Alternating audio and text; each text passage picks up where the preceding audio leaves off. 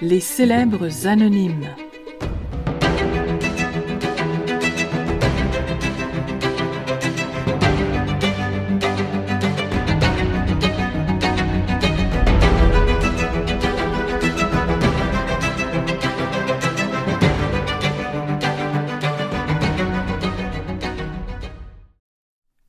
Printemps. Soulagé de son fardeau, le révérend envisageait la venue de son deuxième enfant avec sérénité. C'était avant qu'on découvre le corps décomposé de sa sœur à travers les billots de la rivière du Lièvre libérée des glaces. Elle portait une seule bottine, la droite, peu usée.